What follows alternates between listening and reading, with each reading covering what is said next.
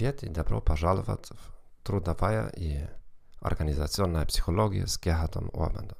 Единственный в мире подкаст по психологии на 21 языке с немецким акцентом.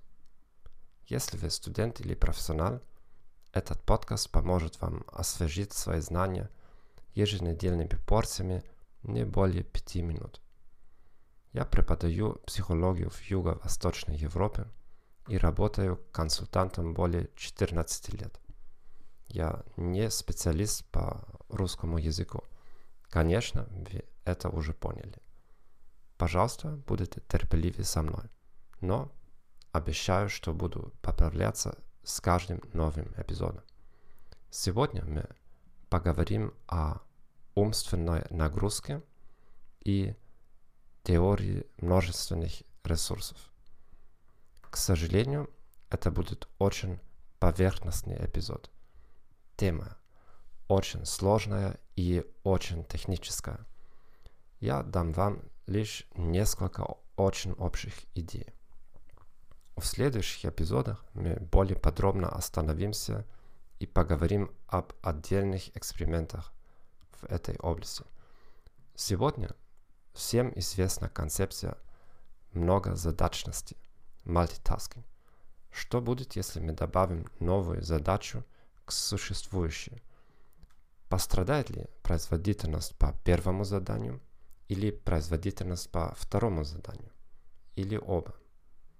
Если у нас один резервуар умственной энергии, который мы используем в многозадачности, или у нас есть несколько резервуаров. Позвольте мне привести вам пример. Несколько лет назад я прикреплял карту дорог над рулем, когда ехал по новому городу. Сегодня у нас есть навигатор, который дает нам устные инструкции. Если бы умственная энергия поступала только из одного резервуара, мои ходовые качества, водительские качества пострадали бы одинаково в обоих сценариях. Однако, если зрительное и слуховое восприятие используются, используют разные ментальные резервуары, я буду вести машину более безопасно во втором сценарии. Профессор Кристофер Уикенс из Университета Иллинойса разработал знаменитую модель множественных ресурсов. Сегодня она имеет четыре измерения и этапы обработки. Восприятие, познание и действие. Коды обработки. Вербальная или пространственная активность. Внутри стадии восприятия есть две модальности – зрительное и слуховое восприятие.